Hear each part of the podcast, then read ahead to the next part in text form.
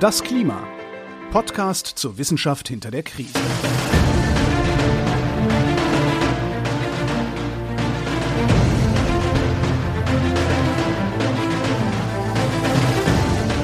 Hier ist das Klima, der Podcast zur Wissenschaft hinter der Krise. Wir lesen den aktuellen Bericht des Weltklimarats und wir erklären den aktuellen Stand der Klimaforschung. Und wir tun das jeden Montag mit Claudia Frick. Und mit Florian Freistetter. Hi. Ja. Ah, willkommen zurück. Willkommen zurück zu unserem schönen IPCC-Bericht. Ja, zum großen Kapitel Nummer 7. Ja, groß trifft's gut. Wir beschäftigen uns heute mit dem schönen Thema, warte, das Energiebudget der Erde, Klimafeedbacks und Klimasensitivität. Ja, es klang eh ganz einfach. Ich habe mir die ersten Zeilen durchgelesen von äh, der Einleitung. Da steht, dieses äh, Kapitel beschäftigt sich mit dem äh, Energiebudget der Erde. Es geht um den Energiefluss in und den Energiefluss raus aus dem Erdsystem und wie sich diese Energieflüsse verändern und das Klima beeinflussen. Das ist eigentlich ganz simpel alles. Ja, ich, ich denke, das, das, das ist in einem Satz erklärt, dann können wir hier den Podcast Nein. Sie nehmen sich da viel mehr Zeit und viel mehr Platz. Ähm, wer mitlesen möchte, der darf das natürlich gerne wieder tun und muss dann im Full Report, also im Gesamtbericht auf Seite 1615 scrollen. Mhm. Und das sind so, ich glaube, ungefähr 250 Seiten, aber sehr, sehr viel Supplemental Material. Ja, aber es war trotzdem ein langes Kapitel. Es war viel zu lesen hier. Es war viel zu lesen und es war sehr ähm, anders eingeteilt, als wir das so bisher gesehen haben. Aber eine Sache setzt sich durch. Ich habe da auch schon mal die nächsten Kapitel gelunzt auf die, die Startseiten der nächsten Kapitel. Wir begegnen wieder dem Chapter Scientist und das Konzept bleibt uns erhalten. Ja, also der, die, der, der Hiwi quasi, der sich darum kümmern muss, dass das Kapitel gut aussieht. Der Hiwi mit Doktortitel. Genau. Ja, das Klima ist so kompliziert, da brauchen selbst die Hiwis einen Doktor. Ah, stimmt. Das, das, das ist eine gute Beschreibung, ja. ja, ja. was geht's denn? Also tatsächlich machen wir genau das, was du in diesem einen Satz oder was, was sie schon im ersten Satz sagen. Ne? Also wir beschäftigen uns mit dieser Energiebilanz, was geht rein und was kommt raus.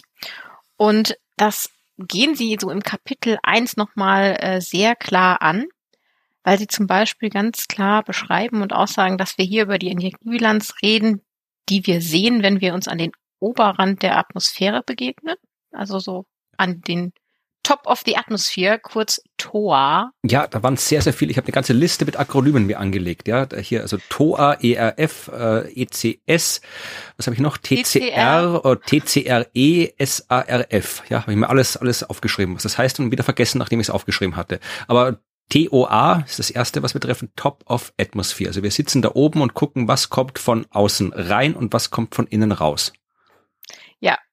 Genau, das machen wir und ich finde, das ist total wichtig, sich das im Kopf zu behalten, dass wir nicht von der äh, von dem reden, was jetzt irgendwie so an der Erdoberfläche oder so ver verloren geht oder sich da verschiebt, sondern dass wir das Gesamtklimasystem betrachten, indem wir uns so außen an diesen Oberrand begeben und gucken, alles unter uns, Atmosphäre, Kryosphäre, Ozeane und alles von außen. Und da gucken wir eben, ne, so wie man das macht, so mathematisch, äh, wir ziehen eine Bilanz, was kommt rein, was kommt raus. Genau, da gibt's auch, wer sich das nochmal irgendwie äh, anschauen will, die Abbildung 7.1. Das ist eine von den Abbildungen, die so grafisch darstellen, von was das Kapitel handelt. Richtig schön, so mit kleinen, da ist so ein kleines Flugzeug, das fliegt so rum und da ist ein Eisberg und außen ist so eine schöne Sonne, also ein bisschen so nach sowas nach Kinderzeichnung.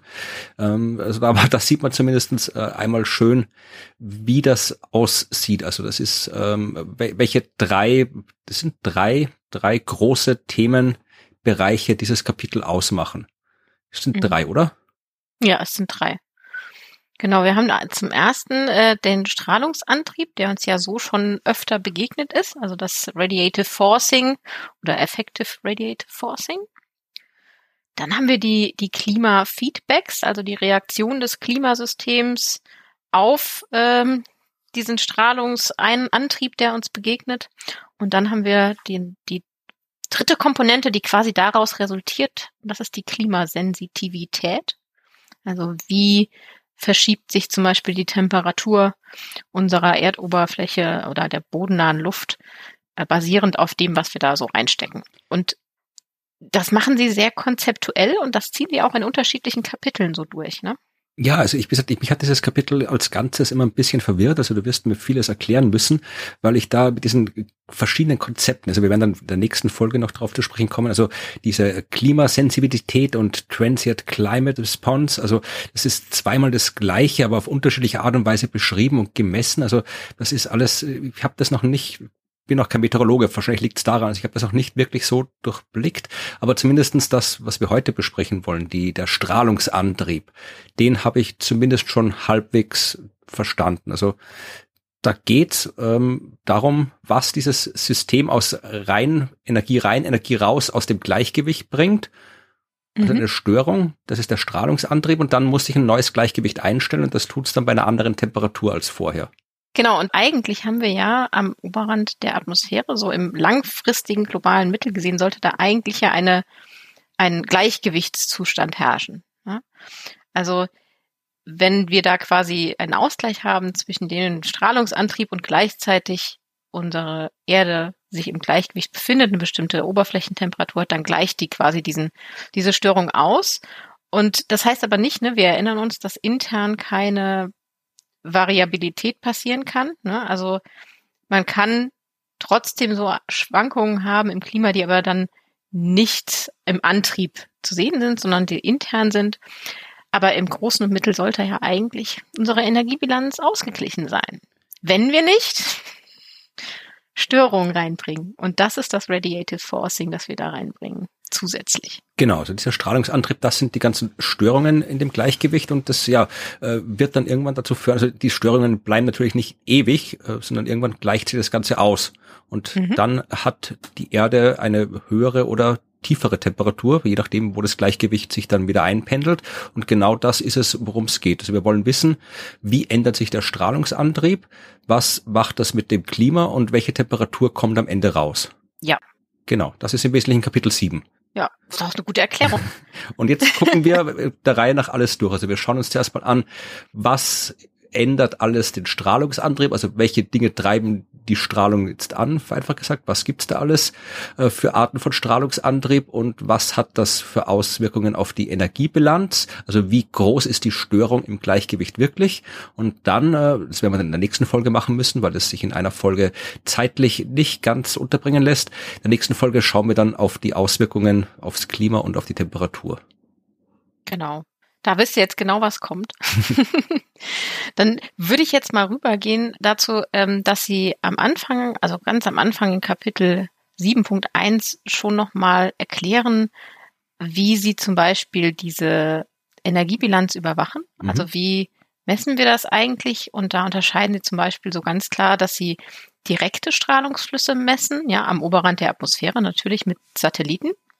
So ganz direkte Messungen der Strahlung und dass sie aber auch ähm, andersrum indirekt so beobachten, wie sich die Energie akkumuliert im Klimasystem. Ne, da sind wir wieder bei unserem Ozean und dem Schokowürfel. Genau. Und man kann gleichzeitig aber auch ähm, die Reaktionen messen, indem man die Energieflüsse misst, die von der Erdoberfläche wieder abgegeben werden. Da musste ich übrigens tatsächlich, wenn wir bei dem Schokowürfel sind, muss ich das erste Mal mir das anschauen, was ich sonst immer gerne überblättere, weil wenn du so ein Kapitel aufmachst, fängt es ja immer an mit diesen ganzen elendig langen Korrekturlisten, wo hier gesagt wird, da, äh, da ist zum Beispiel hier so da, dass man ihr eine äh, Literaturangabe von 2013a auf 2013 ändert und lauter solche Sachen, also eigentlich wirklich nur technischer Kram, aber tatsächlich habe ich mir, wie ich es ja meistens mache, kurz äh, bei jedem Kapitel die Zusammenfassung durchgelesen. Und äh, eine dieser mhm. Zusammenfassungen ist genau das, wie viel Energie nehmen die Ozeane auf, was wir in der früheren Folge schon mal behandelt haben und was du dann auch tatsächlich mit dem Schokowürfel so schön veranschaulicht hast. Und da ist äh, doch eine grobe Korrektur. Also da wird geändert die Energie von äh, 435 Zetajoule äh, auf mhm. 282 äh, Zetajoule. Also da hat sich irgendwie ist so um die Hälfte, fast die Hälfte mehr oder ein Drittel mehr äh, reingekommen als als Tippfehler oder Zahlendreher oder was auch immer. Also da muss man, habe ich dann tatsächlich nochmal, zum Glück habe ich das mir das angeschaut, sonst hätte ich jetzt oder du äh, hätten wir vielleicht die falsche die falsche Zahl hier präsentiert, wenn wir sie präsentieren. Da okay, geht ums okay. Global Energy Inventory, also die, das ist wirklich so die, die Gesamtenergie im System. Die ist da mhm. für die Zeit von 1971 bis 2006 angegeben, also zumindest in dem Summary, das ich gelesen habe, eben mit im Text 435 Zetajoule und tatsächlich laut Korrektur sind es 282 Zetajoule, was aber immer noch viele Zetajoule sind. Das ist so viel wie die Energie, die, äh, das ist die Hälfte, mehr als die Hälfte, 60 Prozent der Energie, die bei dem Asteroideneinschlag frei wurde, als die Dinos ausgestorben sind. Oha. Meine Güte. Ja, also auf das, auf das äh, Inventory, also das Klimainventar, ich finde das ein schönes Wort, äh, würde ich vielleicht auch nochmal mhm. zu sprechen kommen, weil da ist auch gerade im Ozean noch einiges interessant. Ja, ich wollte nur anmerken, dass man wirklich bei diesem IPCC-Bericht äh, mhm. immer, man muss wirklich, man kann, man kann nichts auslassen. Selbst diese nervigen Korrekturlisten muss man sich ab und zu angucken. Ja, aber ich frage mich gerade, ist ja in der Korrekturliste ähm, sind das nicht schon eingebaute Änderungen? Äh, nein, ich habe tatsächlich ah. geschaut. Also ich habe hier ähm, geschaut, also im Text, zumindest die Version, die ich hier hatte, ich habe die ich runtergeladen habe, da stand mhm. das im Text noch mit der falschen Zahl drin. Ich weiß nicht, ob es im Summary für Policymaker, ob es da äh, anders drin steht, habe jetzt nicht reingeschaut, das ist in der Gesamtzusammenfassung, aber in der Kapitelzusammenfassung, da ist tatsächlich äh, diesem Executive Summary, das bei jedem Kapitel vorne dran steht, da steht noch der falsche Wert drin, der aber halt am Anfang der Datei äh, in der Korrekturliste korrigiert worden ist. Okay, das heißt, da steht fälschlicherweise welcher Wert? Äh, da steht 435 Zetajoule. Also es geht, Sie haben einmal okay. die Periode, äh, es ist sogar zwei Fehler drin. Also es geht um das den globalen Energieinhalt.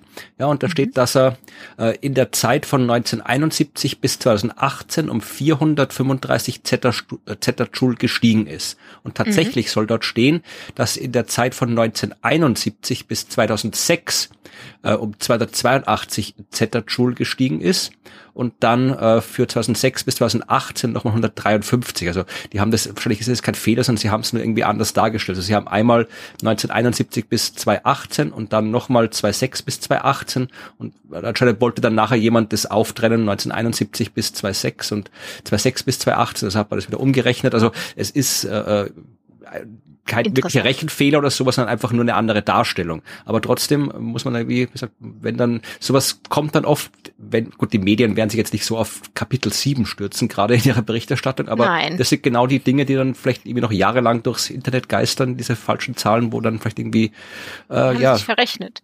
Ja, nein, ich glaube nicht es ist, glaube ich, kein Rechenfehler, sondern wirklich, nee. man hat diese, diese eine, diese Gesamtzahl dann in zwei unterschiedliche Perioden aufgespalten. Mhm. Ja, das ist, das ist interessant, weil ich tatsächlich äh, gleich ähm, diese, diese Zahl auch nennen wollte. Also beziehungsweise auf die, nicht die Gesamtzahl, aber so die Einzelzahlen, weil das bei diesem globalen Klimainventar eine der ähm, Komponenten ist, die man sich anschauen kann.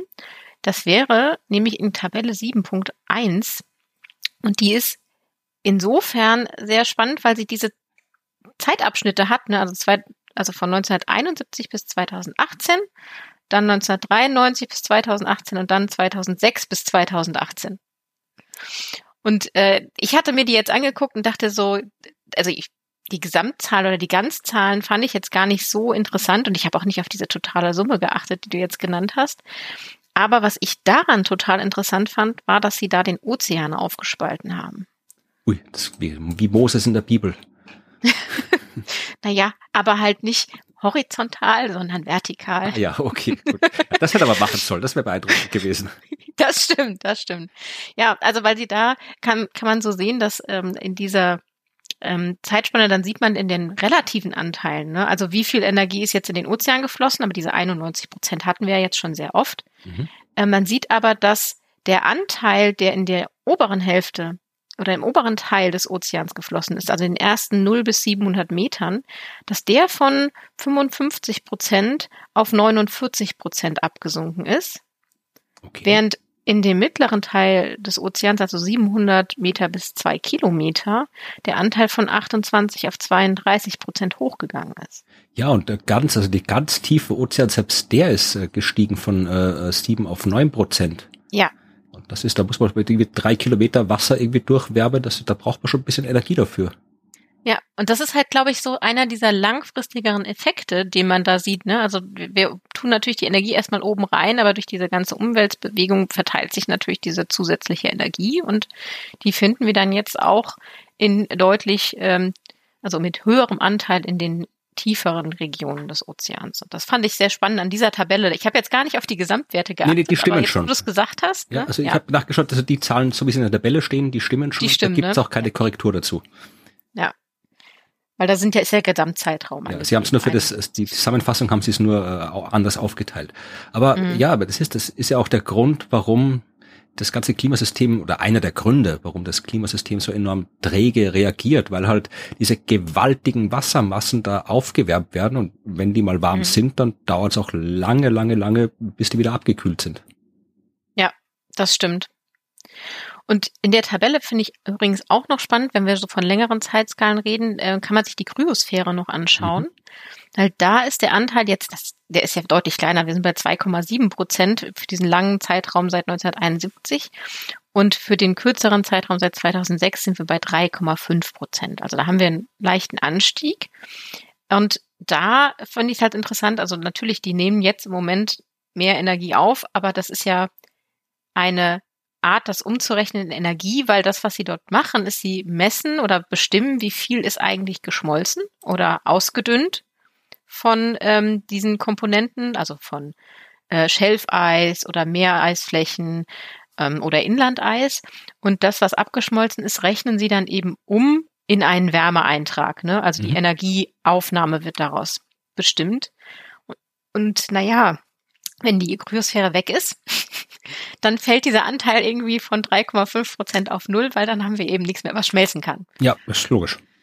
Ja, aber das fand ich sehr interessant, weil das sah so aus, ach ja, der ist auch angestiegen, der steigt wahrscheinlich in Zukunft weiter, aber da gibt's ja eine ganz klare Deadline, also eine Nulllinie. Wenn nichts mehr da ist, ist nichts mehr da. Genau. Ähm, Wir können gucken, was die, die Atmosphäre, also die ist da auch nicht so dramatisch angestiegen in der Tabelle, aber die reagiert halt, das Mhm. geht halt vor allem, da sieht man die Rolle des Ozeans, der macht momentan die Hauptarbeit, aber irgendwann Ja.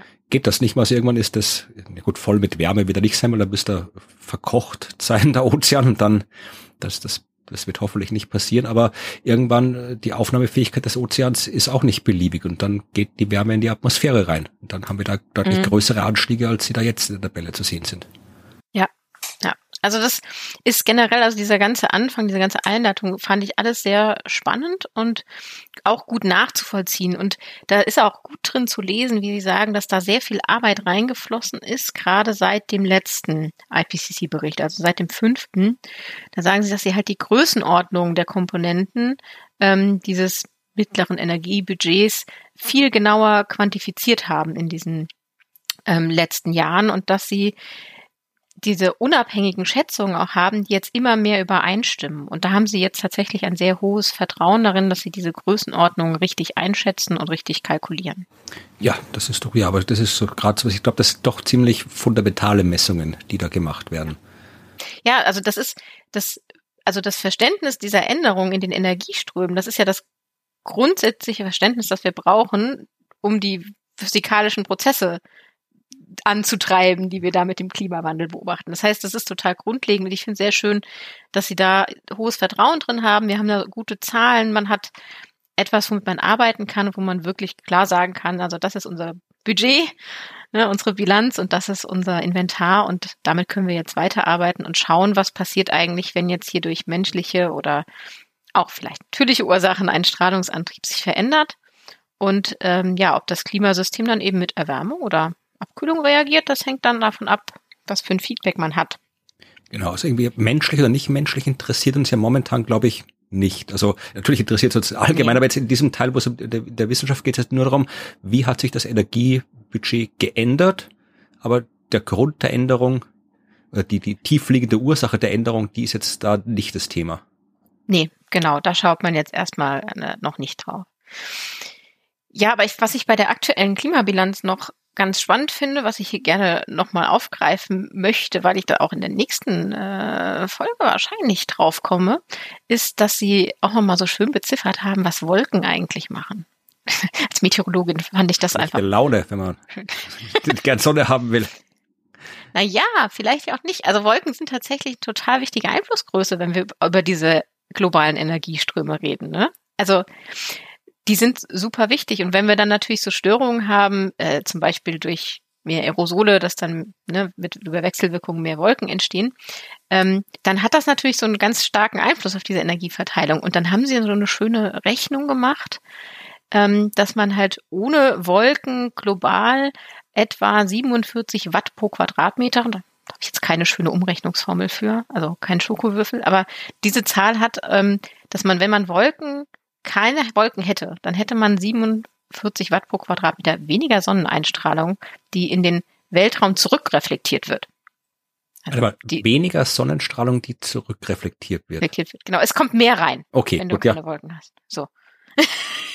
genau. Und ähm,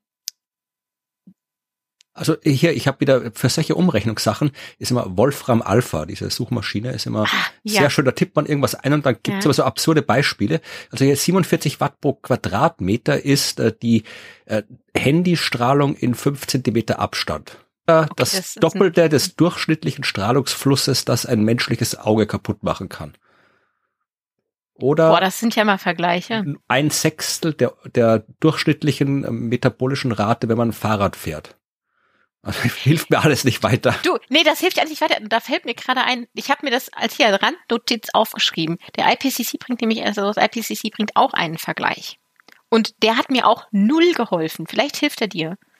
Also die durchschnittliche Erwärmung des Klimasystems im Zeitraum 2006 bis 2018 entspricht etwa dem 20-fachen des weltweiten Energieverbrauchs im Jahr 2018. Äh, ja, nee, ich glaube, das, nee. Ist das jetzt viel wenig? Ich bin ich mir nicht sicher. Ich kann mir auch nicht den weltweiten Energieverbrauch nicht wirklich vorstellen, das 20-fache nee. auch nicht.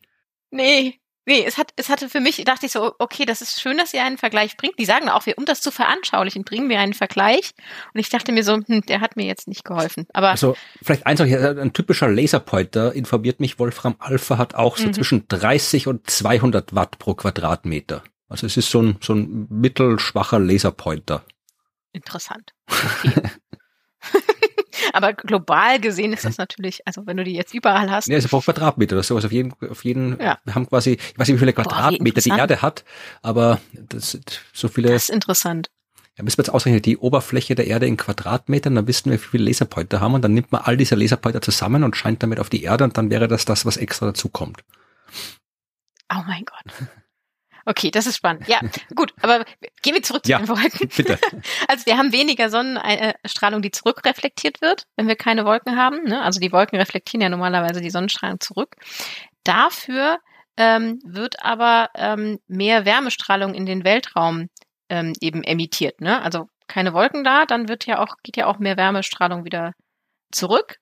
Aber am Ende bleibt ähm, ein Strahlungsungleichgewicht. Wenn wir jetzt gar keine Wolken hätten, dann wären da 20 Watt pro Quadratmeter ähm, Ungleichgewicht, die wir am Oberrand der Atmosphären hätten, was natürlich dann eindeutig darauf hindeutet, dass die Wolken unsere Erde erheblich äh, abkühlen und ohne sie wäre es viel, viel wärmer. Mhm. Ja, und das fand ich nochmal schön, weil das ein ganz klares Bild war, dass sie auch so zeichnen mit den Zahlen und man kann sich auch Abbildung 7.2, wenn man möchte, anschauen. Da ist es sehr schematisch dargestellt. Aber es war nochmal schön zu sehen, was für einen starken Einfluss Wolken haben und ähm, wie sich das jetzt dann auch weiterentwickelt, wenn wir so in die nächsten in die nächsten Kapitel kommen, Strahlungsantrieb und ähm, Klimafeedback, da werden die nochmal sehr wichtig. Ja, zum Abschluss kann man, wenn man möchte, sich tatsächlich auch noch anschauen, wie das grafisch aussieht, zum Beispiel mit dem Anteil von oberem und unterem Ozean. Dazu haben sie in Abbildung 1 von Setbox 7.2 das globale Energiebudget grafisch dargestellt. Und da hat man so in diesem in Teilabbildung D hat man dieses Inventar und die Komponenten und dann sieht man, wie groß der Anteil vom Ozean ist und dass der Anteil eben vom mittleren Ozean richtig stark angestiegen ist. Genau, und da sieht man, wie so über die Zeit, also jetzt nicht nur in diesen Zeitspannen, die wir eben hatten, diesen großen, sondern eben wirklich als Zeitreihe aufgelöst, der Anteil vom mittleren Ozean, also 700 bis 2000 Metern, richtig krass angestiegen ist an diesem äh, Energie, Inventar, das wir da haben. Ja, also die Während, Oberfläche ist auch nicht wenig gestiegen, aber die, der mittlere Ozean ist auch, ja, deutlich. Ja. Genau, also das sind, ist beides angestiegen, aber eben der, der, der mittlere ist dann so ein bisschen später nachgezogen und jetzt geht's da Steinberg hoch. Ja, also das kann man sich da wirklich schön veranschaulichen, wo man sieht, okay, also boah, wir, wie die Energie da reinkommt und wie die sich da verteilt, das ist schon heftig und es ist viel. Also dieser Anstieg, da sind wir wieder bei den Zetajoule, ist schon enorm. Ja, das wollte ich mal so einleitend alles gesagt haben und bei Einleitung sind wir irgendwie schon bei, wie lange haben wir jetzt geredet? Wir haben auch viel über Laserpointer und solche Sachen geredet, also. Ja, stimmt, stimmt. Ja, also jetzt haben wir mal, wissen wir mal so grob über das Energiebudget Bescheid und wie viel Energie da so ist und wo die Energie so äh, sich ansammelt. Und jetzt geht's ein bisschen ins Detail mit dem Strahlungsantrieb. Und da bin ich auch wieder äh, bisschen verwirrt worden. Also ich hoffe, du kannst meine Verwirrung ähm, aufklären oder zumindestens äh, wir sagen, dass ich mir das alles richtig zusammengereimt habe. Also es geht einerseits um den Strahlungsantrieb. Im IPCC-Bericht wird aber vom effektiven Strahlungsantrieb gesprochen und ich habe probiert herauszufinden, was der Unterschied ist. Also Strahlungsantrieb, das ist, das ist äh, ein Maß für die Änderung der Energiebilanz der Erde. Also von außen wirkt irgendeine Kraft, ja, und die das äh, System dann in einen anderen Zustand überführt. Also die Kraft, sich das da kann auch quasi metaphorische Kraft, also Konzentration in den Treibhausgasen. Je mehr Treibhausgase wir haben, das wäre so eine Kraft, die das System verändert. Das erhöht, erhöht den Strahlungsantrieb, ja, äh, macht die Erde wärmer und äh, die gibt auch irgendwelche Kräfte, die die Erde dann den Strahlungsantrieb verringern. Also das ist das Strahlungsantrieb. Das hatten wir schon besprochen. Und effektiver Strahlungsantrieb, wenn ich das richtig verstanden habe, ist der normale Strahlungsantrieb, aber korrigiert um kurzfristige Änderungen, die nichts mit der Langzeitentwicklung zu tun haben. Ich, so habe ich es jetzt auch verstanden. Mhm. Ich hatte aber auch später nochmal verstanden, dass da zum Beispiel keine ähm, Rückkopplungseffekte oder drin sind, die irgendwas mit der Temperaturänderung zu tun haben. Also die sind wirklich nur der reine Antrieb. Mhm. Das habe ich auch gelesen, dass man wirklich äh, hier das den Strahlungsantrieb nimmt, der halt wirklich äh, also alle Änderungen im Energiebudget, die nicht von der veränderten Oberflächentemperatur der Erde kommen und mhm. ähm, dann eben die tatsächlichen äh, Feedbacks, das sind dann eben die Änderungen, die von der Oberflächentemperatur kommen. Genau, ja. Wir schauen uns im Strahlungsantrieb das an, was wirklich dieses Gleichgewicht stört, ignorieren aber im Strahlungsantrieb die Veränderung, die durch die veränderte Oberflächentemperatur zustande kommt, weil das ist das Klimafeedback und das wird jetzt hier im IPCC-Report extra behandelt. Genau. Okay. Genau. So, und das ist der große Abschnitt 7.3 im Kapitel 7, wo man jetzt so der Reihe nach hier die ganzen äh, Themenbereiche durchgeht, alles, was da jetzt mal hier so diesen Strahlungsantrieb potenziell verändern kann oder alles, alle möglichen Änderungen im Strahlungsantrieb. Also das ist wirklich ein sehr, sehr langes Kapitel. Ich werde das nicht im Detail durchgehen. Also da wird wirklich jedes Gas äh, einzeln behandelt äh, und geschaut, wie sich das geändert hat. Und wir werden auch wieder viele Watt pro Quadratmeter Zahlen hören, die alle nicht sch schlecht vorstellbar sind, aber man kann so, wir können vielleicht mal irgendwie hier so als, als Ausgangspunkt nehmen. CO2, da äh, ist der Strahlungsantrieb gestiegen, so auf, also ist so vier von 1750 an, das ist immer das Level, wo wir haben, ist der Strahlungsantrieb so auf, um, auf, auf um vier Watt pro Quadratmeter gestiegen. Und zum Vergleich Methan dazu sind es 0,5 Watt pro Quadratmeter, weil halt weniger Methan da ist und das schneller verschwindet. Äh, Stickoxid ähm, ist 0,2 Watt pro Quadratmeter. Und dann haben wir äh, tatsächlich die diese ganzen halogenierten äh, Gase, also das was FCKWs und FKWs, also die eine mit Chlor, die Fluorchlorkohlenwasserstoffe die Fluorkohlenwasserstoffe, die wir auch schon öfter hatten, dieses äh, Teufelszeug. Und da habe ich auch was, also tatsächlich ist ähm, sind zwar die FCKWs, also die, die, der Anteil der FCKWs ist gesunken, der Anteil der FKWs, der ist gestiegen, und insgesamt ist der Strahlungsantrag dadurch gestiegen. Ja, also wir haben tatsächlich äh, durch diese äh, halogenierten äh, Wasserstoffe, die wir da in diversen industriellen Prozessen erfunden haben und einsetzen und immer noch einsetzen, auch einen Strahlungsantrieb, der ungefähr an das vom Methan rankommt, also 0,4 Watt pro Quadratmeter. Ja, also und, und Methan ist ja tatsächlich was, wo ja auch hier jetzt bei der Klimakonferenz in Glasgow da jetzt irgendwie große Initiativen gemacht werden, um, um den Methan, die Methankonzentration zu reduzieren, weil Methan halt auch ein starkes Treibhausgas ist und ja, die, diese ganzen halogenierten Sachen, die haben ungefähr die gleiche Wirkung beim Strahlungsantrieb wie das Methan. Also kann man sich auch mal drum kümmern. Und Ozon übrigens auch. Mhm. Ozon ist auch 0,47. Ist alles die gleiche Größenordnung. Ja, also Puh. insgesamt, wenn man alles zusammennimmt, kommt man bei allen Treibhausgasen auf ungefähr ähm, 3,3 Watt pro Quadratmeter. Ja, das ist relativ, äh, manche gehen auch irgendwie, äh, werden mehr, manche werden weniger. Und das ist, äh, sagen Sie auch, seit dem letzten Report ein Anstieg um 0,5 Watt pro Quadratmeter.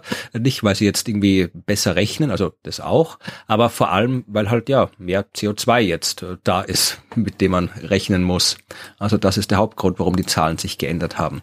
Und da gibt's auch eine schöne Tabelle, wo man sich das alles nochmal anschauen kann. Das ist Tabelle 7.5. Ja, also wenn alle bitte jetzt mal Tabelle 7.5 aufschlagen wollen, da ist das alles nochmal zusammengefasst. Und da hat man wirklich alle Gase, die es so gibt, also die klimarelevant sind, mhm. eben CO2, Methan, Stickoxide, dann eine ganze Liste mit HFCs und CFCs und da sind die alle so der, die Konzentration 219, 211, 1850 und 1750, also wirklich die Konzentration beim CO2 jetzt hier so in den Parts per Million. Und da sieht man eben das Schöne hier so 1750 waren wir auf 278 ppm. 2019 sind wir auf 409 und ja, mittlerweile 221 deutlich drüber. Und äh, bei Methan ist es auch ein deutlicher Anstieg, ja, hat sich auch äh, fast äh, verdoppelt, mehr als verdoppelt. Stickoxid ist stark angestiegen. Ja, und sehr ja, negativen Sinn beeindruckend sind die Zahlen für die äh, ganzen Fluorchlorkohlenwasserstoffe und Fluorkohlenwasserstoffe. Da ist natürlich mhm. bei 1750 und 1850 die Konzentration null, weil das Zeug kommt ja natürlich nicht vor. Das haben wir erfunden, Menschen, und deswegen gab es das nicht, bevor wir es erfunden haben. Aber dann tatsächlich, ähm, ja, ist der Anstieg teilweise immer noch deutlich. Also das hat mich auch überrascht, dass tatsächlich auch äh, da kaum irgendwo was, äh, was, was sinkt, weil man sich denkt, wir haben uns eigentlich eh gekümmert ums Ozon, aber ja. bis auf ein paar so, äh, es gibt so ein paar so Chlorfluorkohlenwasserstoffe, da ist eine bisschen ein Rückgang drinnen, aber kein großer. Also der Rückgang ist hier, die Zahlen sind jetzt nicht, äh, sind jetzt nicht so äh, detailliert aufgespaltet. Also wir haben 2011, 2019 während der Rückgang und wir haben uns ja vorher schon okay. um die äh, FCKWs gekümmert. Das ist da nicht aufgelöst in den Daten. Aber wenn man sich denkt, das sind alles immer noch Zahlen, also hier Konzentrationen. Und eigentlich sollte man sich denken, wenn wir jetzt hier zum Beispiel, was nehme ich jetzt hier, CFC 11, ja, da gab es einen Rückgang so von, ja, keine Ahnung, im Prozentbereich, einen einstelligen Prozentbereich, ja, oder teilweise noch geringerer Rückgang. Und man sich denkt, äh, warum haben wir das nicht noch nicht komplett raus aus der Atmosphäre? Ja, und bei ganz Stimmt vielen anderen, bei diesen äh, Fluorkohlenwasserstoffe, also die, die wir verwendet haben, als wir die FCKWs abgeschafft haben, haben, ja, die halt klimamäßig noch, noch viel ärger sind, äh, da haben wir teilweise von 2011 auf 2019 große Anstiege. Ja, also sehr große Anstiege. Also das ist alles, ja, da, da kann man noch viel tun. Ja, und dann ist da noch so ein bisschen hier so äh, Schwefel-Eisenverbindungen sind da noch drinnen und andere Eisenverbindungen, wo es auch große Anstiege gab. Also es ist so alles, alles sehr stark angestiegen. Ja. Ja, wir machen tolle Sachen, machen wir da. Ja, und also das, wie gesagt, die Tabelle, man kann sich's auch sehr schön anschauen in äh, den Abbildungen 7, 6, 7, 7 und 7, 8. Bevor wir uns die anschauen, müssen wir aber noch den Rest äh, der strahlungsantreibenden Kräfte berücksichtigen, weil das waren ja jetzt nur die Treibhausgase. Ja, es gibt auch noch andere Sachen. Es gibt zum Beispiel Aerosole. Ja, die haben wir auch in den letzten Folgen schon ausführlich besprochen. Also die ganzen Luftverschmutzungssachen und so weiter. Also alles, was wir dann Aerosolen in die Luft blasen. Und die führen natürlich zu einem, ähm, einem Strahlungsantrieb, der geringer wird, weil die blockieren ja Strahlung, die äh, auf die von der Sonne auf die Erde kommt. Das heißt, da geht es in die andere Richtung, aber berücksichtigen müssen wir das natürlich trotzdem. Und dann ein Punkt, den man auch äh, nicht äh, vergessen darf, ist die Albedo. Ja, also die einfach die Rückstrahlfähigkeit der Erdoberfläche. Und da gibt's tatsächlich eben äh, zwei Hauptfaktoren, nämlich die Landnutzung, Änderungen in der Landnutzung. Also wenn wir jetzt irgendwie einen Wald abholzen, dann ist die Steppe, die Wiese, was auch immer dann übrig bleibt nach dem Abholzen des Waldes, äh, reflektiert deutlich mehr als äh, der Wald vorher. Andererseits, ja. wenn wir Luftverschmutzung machen und so, dann landet irgendwie Dreck auf dem Eis und das äh, absorbiert Wärme. Das macht es dann wärmer. Also das muss man alles berücksichtigen. Und äh, was ich auch interessant fand, und da möchte ich jetzt noch ein bisschen genauer reden, weil es natürlich äh, dann auch in mein Spezialgebiet als Astronom fällt, sind die äh, natürlichen äh, Einflüsse des Strahlungsantriebs, die äh, man sich auch anschauen muss. Ja, man kann ja nicht nur ja. immer über das reden, was der Mensch macht, weil wir müssen das Klima in seiner Gesamtheit verstehen. Und deswegen gibt's die Abschnitte, die sich mit der Sonne beschäftigen, mit Vulkanen. Da können wir sind wir recht schnell durch. Also bei der Sonne ist ja so das das Lieblingsthema der Leute, die das mit dem Klimawandel nicht so gern hören, oh dass Gott, sie immer ja. sagen, ja, die Sonne, die Sonne ist schuld und wir können ja nichts dafür. Das aber haben da, wir auch noch nicht verstanden mit der Sonne. Nee, nee, aber natürlich nicht. Keine Angst, das ist doch eine Gottheit, oder? Ich weiß nicht, wie der aktuelle ja. Stand des Wissens ist. nee, aber Magic. ja. Nee, also tatsächlich äh, verstehen wir die Sonne sehr, sehr gut. Ja, also es gibt Satelliten, die tun nichts anderes, als rund um die Uhr die Sonne zu beobachten kann man sich irgendwie, mhm. wer möchte, gibt's Live-Bilder im Internet, kann man sich angucken, wie was die Sonne gerade treibt. Also natürlich äh, haben wir die Sonne in ihrer Gesamtheit nicht verstanden, aber wir wissen sehr gut, wie viel Strahlung kommt. Das kann man auch sehr, sehr schön messen, auch mit Satelliten im Weltall. Und äh, wir wissen eben, dass die Menge an Sonnen Energie, die zu uns kommt, sich so gut wie gar nicht ändert. Die Sonne ist äh, kein veränderlicher Stern. Die Sonne ist zum Glück ein recht netter Stern, der seine Helligkeit nicht ändert. Und auch die Sonnenaktivität, ja, äh, die mit der Strahlung, mit der Energie an sich erstmal nichts zu tun hat. Ja, die Sonnenaktivität hat mit den elektromagnetischen Vorgängen im Inneren der Sonne zu tun. Ja, und damit, wie viele Sonnenflecken es gibt und äh, ob die Sonne jetzt irgendwie mehr oder weniger Protuberanzen hat, ob sie mehr oder weniger Material ins All hinausschleudert, ob wir mehr oder weniger Polarlichter sehen können. Ja, also das äh, ist, wird von der Sonnenaktivität gesteuert und im geringen Ausmaß steuert die Sonnenaktivität auch die Menge an Energie, die kommt zur Erde, aber das ist eben ein sehr geringes Ausmaß und auch das kann man sehr gut messen. Dabei fällt mir gerade ein, dass ich es den Wolken sehr übel nehme, dass ich in der letzten Woche keine Polarlichter hier sehen konnte. Ja, ich habe. Die hätte man sehen können, ja. aber. Ja, also ich weiß nicht, ob man von Österreich aus, wir sind ja doch noch ein Stück südlicher als äh, Deutschland, oder Deutschland, aber ich weiß nicht, ob bei uns war auch nichts zu sehen. Also vor allem wegen der hellen Stadt äh, in meiner ah, Umgebung. Okay. Aber äh, ich weiß nicht, ob man was sehen hätte können.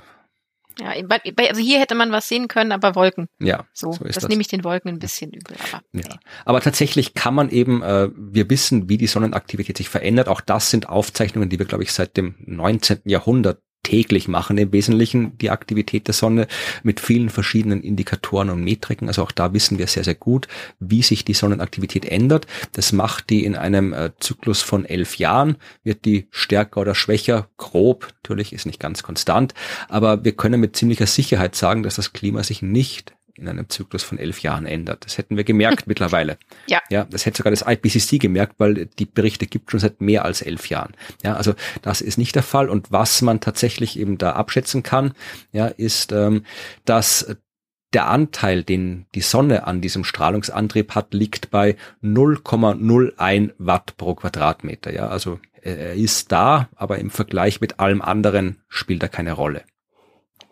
Ja, und das klingt ja wirklich klein. Genau. Und jetzt kommen wir noch zu einem bisschen einem nischigen Thema. Dem widmet der Report auch nur eins, zwei, drei, vier Absätze, aber immerhin ein eigenes Unterkapitel, sieben, drei, vier, fünf. Und ich finde es gut, dass äh, diesen äh, vier Absätze da drin stehen, weil das auch wieder so ein Lieblingsthema der Klimawandelleugner ist. Da geht es nämlich um die galaktische kosmische Strahlung. Und jetzt mögen sich manche fragen, was denn die galaktische kosmische Strahlung erstens ist und zweitens ja. mit dem Klima zu tun hat. Ja, äh, du hast, holst du mich direkt ab.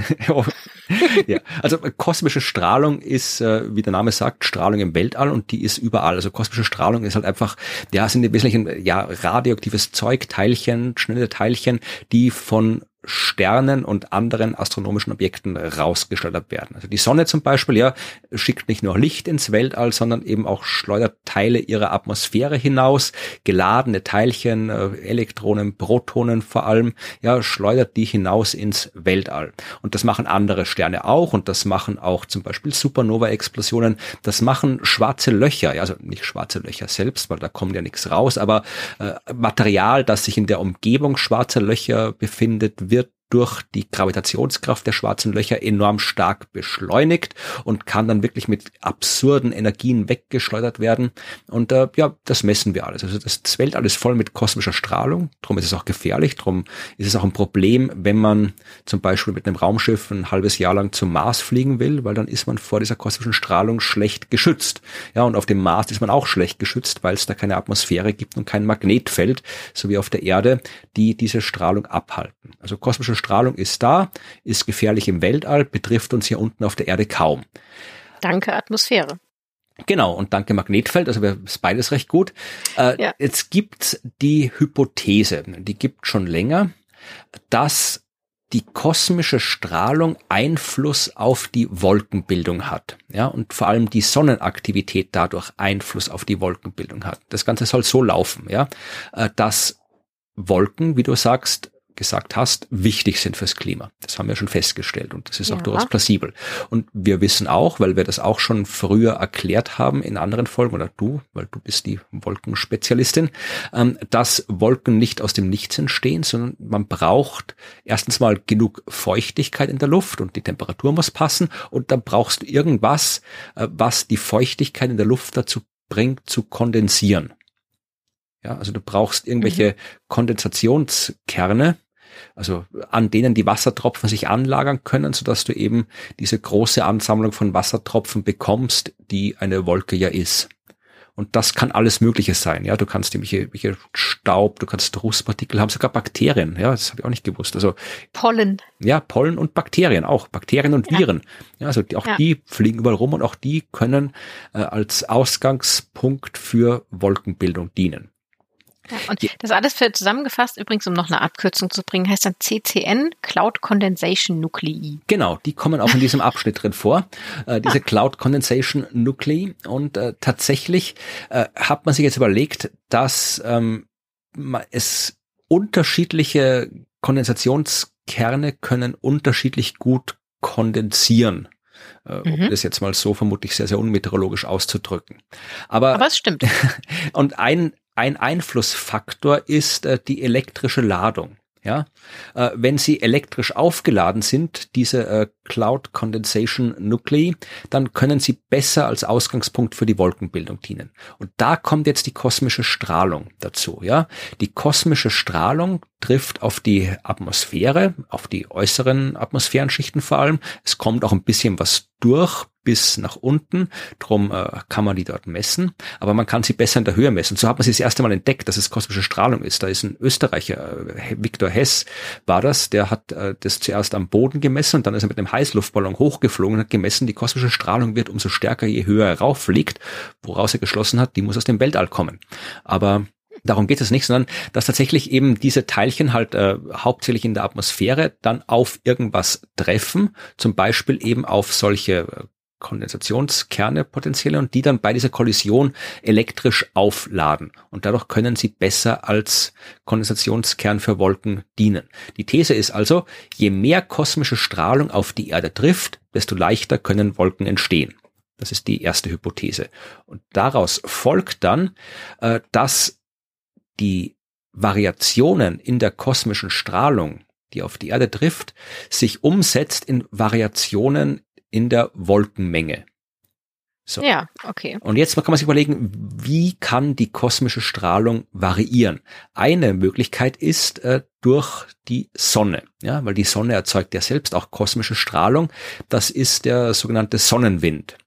Und ja. der bläst jetzt also von Sonnensystemsicht von innen nach außen. Und es gibt aber auch ganz viel kosmische Strahlung, die von außen ins Sonnensystem reinkommt, ja, von allen anderen Sternen, von den schwarzen Löchern und so weiter. Und wenn der Sonnenwind stark bläst, ja, dann bildet er so eine Art Schutzschild, der die außen, von außen kommende kosmische Strahlung abhängt.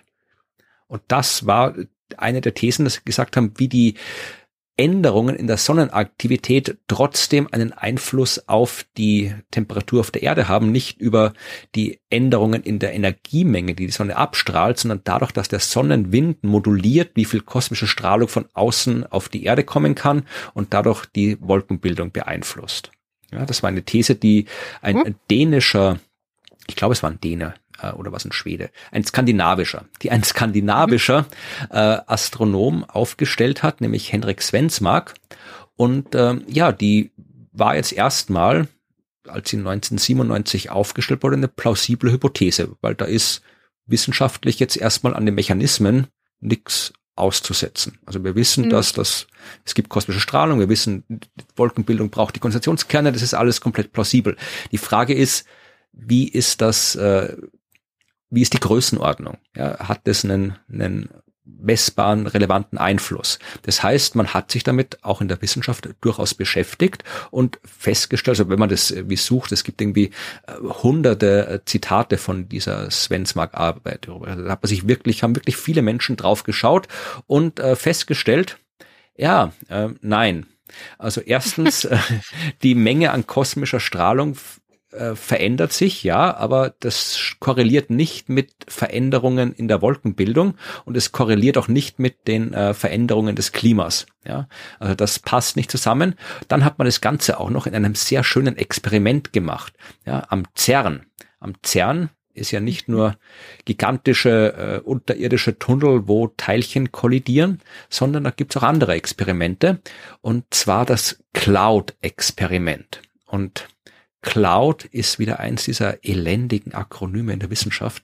Also wirklich, da, da, da das ist, es sind ja immer schöne Namen, aber das, was man sich da mal für, für, ein, ja, für Verrenkungen geistige anstellt, um da irgendwelche schönen Buchstabenkombinationen zusammenzubringen. Cloud steht für Cosmics Leaving Outdoor Droplets. Also kosmische Strahlung, die äh, Tröpfchen im Freien hinterlässt hat man sich ausgedacht, um die Buchstaben C, L, O, U und D zusammenbekommen. Ja. Und äh, was man gemacht hat, man hat einfach gesagt, okay, wir haben einen Beschleuniger, der macht schnelle geladene Teilchen, genauso wie die kosmische Strahlung. Dann leiten wir die doch einfach um in eine schöne Kammer, ja, wo wir so äh, eine wirklich klar definierte Atmosphäre reintun können, ja, und können da kontrolliert schauen, was kosmische Strahlung mit Atmosphäre macht und wie die die Wolkenbildung macht. Und äh, stellt sich raus, ja, die kosmische Strahlung hat tatsächlich eben einen Einfluss auf die äh, Bildung von Wolken. Aber selbst wenn man nur die, die aller, aller, aller besten Fälle zusammennimmt, wenn alles möglichst optimal zusammenläuft, dann kann der Sonnenwind, also dann kann dieser kosmische Strahlungseffekt maximal zehn Prozent der Erderwärmung verursachen, die wir in den letzten Jahrzehnten beobachtet haben. Ja, und das ist der, der aller, aller optimalste Fall, also optimal im Sinne von verursacht maximale Erwärmung. Ja, der realistische Fall ist deutlich kleiner. Aber es reicht nicht, äh, um zu sagen, die Sonne ist schuld, wir können da nichts dafür. Und selbst wenn man dann irgendwie, Svensmark hat das überhaupt nicht gefallen, der ist dann auch eher so ins Lager oh. der Klimaskeptiker übergewechselt. Ähm, ich habe mit dem sogar mal irgendwie indirekt zu tun gehabt. Ich habe irgendwie vor zehn Jahren mal einen Artikel über diese Arbeit geschrieben, bin dann irgendwo in den Foren der Klimawandelleugner ei, ei, aufgetaucht und dann habe, glaube ich, irgendwo Svensmark auf seinem Blog noch irgendwie mich äh, niedergemacht. Also das, das, also der, der, der ist der will, dass deine These richtig ist und hat die dann noch abgewandelt, gesagt, ja, vielleicht ist es nicht die Sonne, vielleicht sind Supernova-Explosionen in unserer Umgebung, die dann so langfristig großräumige Veränderungen in der kosmischen Strahlung machen, weil die mit ihren gewaltigen Explosionen so große Bubbles in der äh, Nachbarschaft des Sonnensystems verursachen, wo dann mehr oder weniger kosmische Strahlung kommt. Aber ja, es funktioniert nicht. Ja, es funktioniert nicht und das hat man auch eben im IPCC-Report festgestellt und ich finde es eben deswegen gut, dass es festgestellt wurde, weil man ja da jetzt nicht sagen kann, ja, ach, die, die, die etablierte Schulwissenschaft ignoriert diese tolle Arbeit. Nee, tut sie nicht. Sie hat sich die angeschaut und hat festgestellt,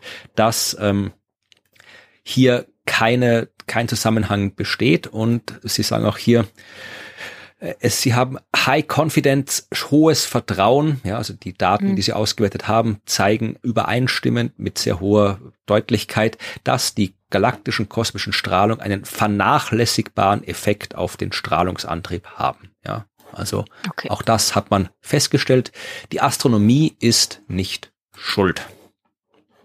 Das ist äh, äh also es ist eine Erkenntnis, die jetzt natürlich mich nicht überrascht, aber ich finde das wirklich schön, dass Sie das sehr ausführlich da auch nochmal schreiben. Ja, ne, ausführlich nicht, aber Sie schreiben es.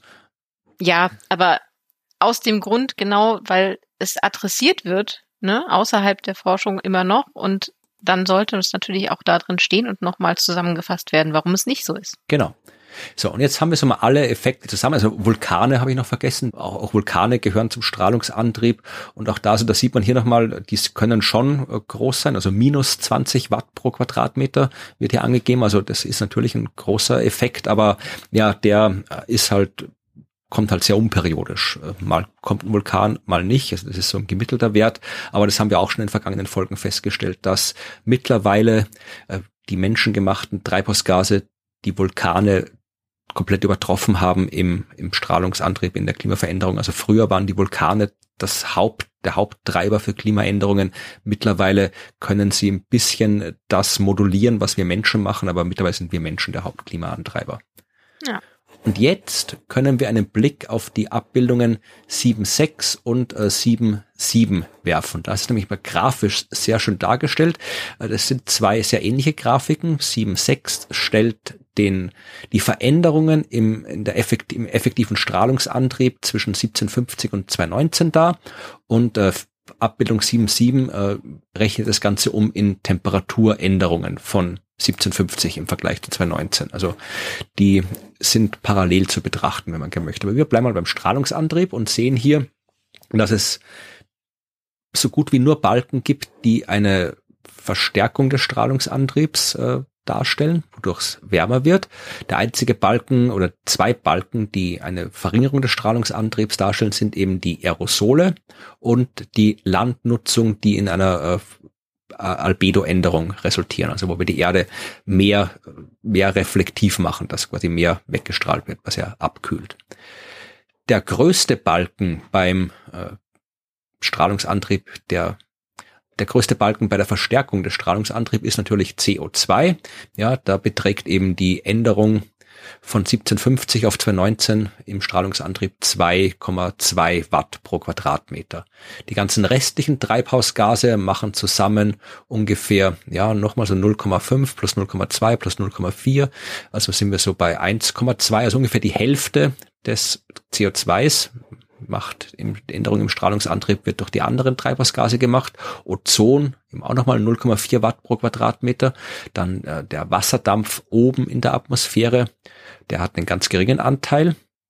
Und der Rest ist eben hier, also die, die Albedo, äh, die negative und die positive Veränderungen in der Reflexionsfähigkeit der Erde, das gleicht sich nicht ganz aus. Also wir machen die Erde ein bisschen mehr äh, reflektiv durch Landnutzung, als wir sie weniger reflektiv machen, indem wir das Eis schmutzig machen. Also da bleibt ein äh, kleiner negativer Effekt übrig. Und ja, dann gibt's noch hier ähm, so, so äh, durch, die, durch die flugzeugbedingten Wolkenbildungen wird's minimal verstärkter Strahlungsantrieb. Und dann kommt eben dieser große Balken der Aerosole, der den Strahlungsantrieb nochmal verringert, aber der ist auch nur maximal halb so groß wie der vom CO2 und am Ende bleibt eben ein effektiver Strahlungsantrieb übrig, der ähm, 2,72 Watt pro Quadratmeter betrifft und in die positive Richtung zeigt. Das ist so hier, was man, da Sonne, Sonne ist auch noch eingetragen, aber das, das sieht man eigentlich nur, äh, weil die Strichbreite recht groß gewählt ist. Also eigentlich ist, der hätte eine Farbe vermutlich, aber äh, die sieht man nicht, weil die beiden, weil der Balken so kurz ist, dass man nur die Umrandung sieht. Also ja, Sonne macht nichts. Also ich habe jetzt sehr, sehr nah reingezoomt und wird ganz viel Goodwill kann man auf Pixelgröße ja. eine Million blau sehen. Ja, also er ist sehr klein, das mit der Sonne. Ja, und das Ganze sehen wir dann nochmal, wenn wir uns hier die äh, Temperaturveränderungen anschauen. Da ist auch schon, bei der Temperaturveränderung sind wir ja eigentlich noch nicht, aber es ist trotzdem interessant, sich hier anzuschauen, äh, weil das hier aufgespaltet ist, wo man wirklich sehen kann, okay, das CO2 hat von 1750 bis 2019 um ein Grad wärmer gemacht. Ja, der Methan hat zum 0,28 Grad wärmer gemacht.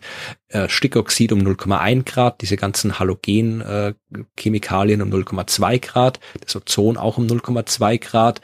Ähm, hier die Wolken haben es um 0,5 Grad kälter gemacht womit wir dann am Ende mit allem anderen, ja, also auch die natürlichen Sachen sind auch mit dabei, also Sonne um 0,01 Grad kälter, Vulkane 0,02 Grad kälter, also auch das kann man vernachlässigen. Und wir landen bei einer Erwärmung von 1,27 Grad von 1750 bis 2019. Und das ist eben schön, also das haben wir auch schon vorher gesagt, diese Zahlen, aber man sieht schön jetzt hier gegenübergestellt dem Strahlungsantrieb, da kann man nochmal so ein bisschen, ja, so einen Ausblick auf das, was beim nächsten Mal kommt, wo wir dann uns genau anschauen, wie der Strahlungsantrieb die Temperatur dann verändert, sieht man in diesen beiden Grafiken sehr schön nebeneinander gestellt. Ja, die sind wirklich ähm, sehr, sehr gut. Ja, und, und verständlich. Und ein bisschen kann man sich auch nochmal anders dargestellt in Abbildung 7.8 anschauen. Da sind mhm. nochmal hier das gleiche nochmal, nur jetzt hier ja nicht als, als Balken, sondern wirklich so Zeit 1780 bis Gegenwart und dann äh, Anstieg der Temperatur, aber eben den wieder aufgeteilt auf die verschiedenen äh, Gase, die es gibt und die verschiedenen anderen Einflüsse. Also das äh, haben wir auch schon oft gesehen und oft besprochen. Hier ist es nochmal dargestellt und man sieht halt wieder schön dies, was wir gerade gesagt haben, dass bis so ungefähr so Anfang des 20. Jahrhunderts alles, was klimamäßig sich so geändert hat, durchs äh, durch Vulkane passiert ist, aber danach spielt eigentlich nur noch CO2 eine Rolle und die anderen Treibhausgase eine kleinere Rolle und die Vulkane machen zwar noch ihr Ding, aber können den Lauf der Dinge nicht mehr groß verändern. Ja. Ja, das ist ja tatsächlich eine, eine Abbildung, die wir, die wir so schon, schon hatten und die wir uns so schon angesehen mhm. haben. Aber ich finde es richtig spannend, dass wir jetzt noch besser verstanden haben, wo sie herkommt. Ja. ja. Dass wir jetzt darüber reden, wie genau sind denn jetzt diese ERFs und wie kommen wir jetzt dann von dort den Schritt zu der Temperaturänderung, die sie verursachen werden oder verursachen? Genau.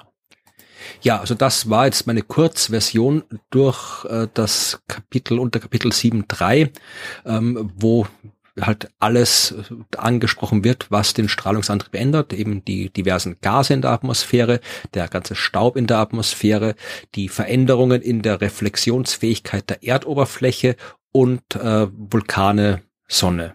Das sind so die großen, großen Bereiche, die, die den Strahlungsantrieb verändern und die werden natürlich im IPCC-Bericht in sehr viel größerem Detail betrachtet als hier, aber das war so die Kurzversion, die wir verwenden müssen, weil wir noch ganz viele andere Sachen zu besprechen haben. ja, ähm, ich würde direkt anschließen, weil diese Abbildung, die du jetzt zum Schluss genannt hast, die 7.8 mit dieser Aufsplittung auf die Temperatur, ja eigentlich sehr schön ist, um sich zu verdeutlichen. Wir haben diese ERFs und die haben wir quasi auf der ähm, Gleichungsseite, wo wir Energie reinstecken. Und wir sehen, also teilweise, ne, die Aerosole ja eben nicht. Und auf der anderen Seite passiert dann eben diese Temperaturerhöhung. Und wenn wir uns jetzt mit der Energiebilanz wieder beschäftigen wollen, die am Oberrand der Atmosphäre herrscht, dann haben wir diese Antriebe ne, auf der einen Seite, die sind die, die Ursachen, und auf der anderen Seite haben wir diese Reaktion oder diese Ergebnis, diese Temperaturänderung. Und diese Temperaturänderung führt eben zu Rückkopplung oder Feedbacks mit anderen Mechanismen. Also die reagieren quasi und verändern sich und dadurch strebt die, das Gesamtsystem quasi ja wieder in die Richtung Ausgleich. Ne? Also wir möchten wieder ausgleichen. Unsere Energie am Oberrand der Atmosphäre soll wieder ins Gleichgewicht kommen. Ne? Wir möchten das ja wieder anstreben. Und das ist jetzt Thema von Box 7.1, die sich damit beschäftigt, wie jetzt diese Störungen oder dieser Strahlungsantriebe, diese ERFs, zusammenhängen mit diesen Feedbacks, die auf die Temperaturänderungen aufsetzen und wie wir es dann wieder schaffen, ins Gleichgewicht zu kommen. So, und jetzt kommen wieder Abkürzungen. genau, also wir ähm, können uns vielleicht so mal vorstellen, was so ein relativ direktes Feedback wäre, um sich das mal kurz vorzustellen. Sowas wie äh, oh, okay, das ist jetzt vielleicht nicht banal, das Stefan Boltzmann-Gesetz. Ja, kennt, kennt also, jeder, ja. Genau, also mit steigender oder mit steigender Temperatur eines Körpers steigt auch die Intensität seiner ähm, ausgestrahlten Wärmestrahlung. So, ne? Also so gesagt. Und das ist natürlich äh, relativ gut und nachvollziehbar. Ne? Wir haben ein, wir stecken eine Störung hinein. Wir haben die Reaktion, dass sich die Atmosphäre erwärmt und dadurch strahlt die Atmosphäre wieder aus. Das ist eine relativ einfach zu betrachtende Vorstellung, ähm, was so eine Reaktion ist und was dann eben auch ein Feedback gibt oben auf die Strahlungsbilanz. Und diese Box 7.1 gibt uns dafür eine Formel und ich glaube, es ist das erste Mal, dass wir an diesem Podcast eine Formel erklären. Ja, das ist mir auch aufgefallen, dass im IPCC-Report erstaunlich wenig mathematische Formeln drinstecken. Ja. Ja, und auch, ich hatte bisher auch nie den Zwang, die, die drinsteckten, äh, zu beschreiben, aber die hier ist so wichtig und die ist auch so gut nachvollziehbar und sie haben sie auch grafisch sehr gut aufbereitet, dass ich sie gerne mit euch mal besprechen würde. Denn da können wir total gut verstehen, wie das jetzt alles zusammenhängt. Also diese Formel hat auf der einen Seite die Änderung des Nettoenergieflusses am Oberrand der Atmosphäre. Also wie viel Energiefluss hat sich verändert über einen bestimmten Zeitpunkt. Und auf der anderen Seite addieren sich dann zwei Faktoren auf. Zum einen die Störung, ne, der Strahlungsantrieb, das ERF, und zum anderen die Änderung der Erdoberflächenlufttemperatur multipliziert mit einem Feedback-Parameter. Ja. Genau, das ist eigentlich eine sehr lineare Energiebilanzgleichung. Ja, also das ist, da ist jetzt zumindest einfach mal so als Gleichung an sich schreckt sie einen noch nicht komplett ab. Also das sind einfach nur drei Zahlen. Die eine ist gleich die genau. zweite plus die dritte und die dritte ist äh, ein Faktor multipliziert mit einer Zahl. Also das ist jetzt, da habe ich schon kompliziertere Mathematik gesehen. Genau, genau. Die ist, die ist noch äh, nicht so abschreckend. Sie hat aber total viel Information, die sie an sich enthält. Wenn wir uns nämlich jetzt zum Beispiel vorstellen, dass wir im Gleichgewicht wären, also dass wir gar keine ähm, äh, Änderung am Energiefluss am Oberrand der Atmosphäre hätten, dann würden ja alle Strahlungsantriebe mhm. plus die ganzen Feedback-Mechanismen basierend auf der Temperaturänderung sich ausgleichen müssen.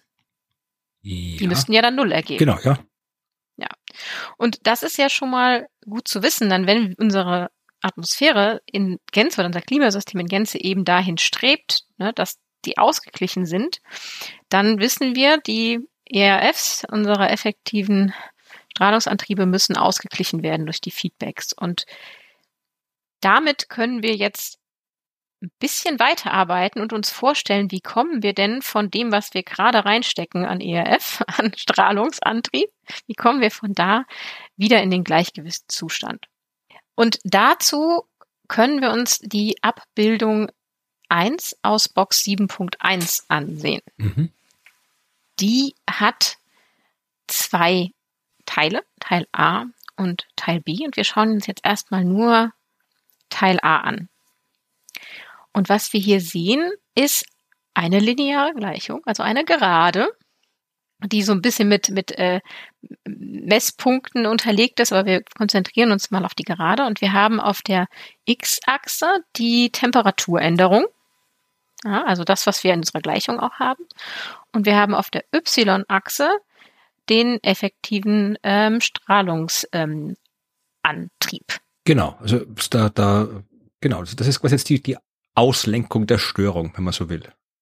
Genau, also das Ungleichgewicht haben wir auf der einen Seite so und auf der, genau, auf der anderen die Temperaturänderung und wir bekommen da, nach der Gleichung, die wir gerade hatten, ähm, quasi eine Gerade so. Und jetzt wird es ein bisschen kompliziert, aber das kriegen wir hin. Wenn wir jetzt reinwerfen, einfach mal so spontan, zweimal die CO2-Konzentration, die wir vorindustriell hatten. Mhm dann bekommen wir diese, diese Energieungleichgewicht äh, von vier Watt pro Quadratmeter. Und das ist der Anfang der Geraden auf der linken Seite. Okay, ja.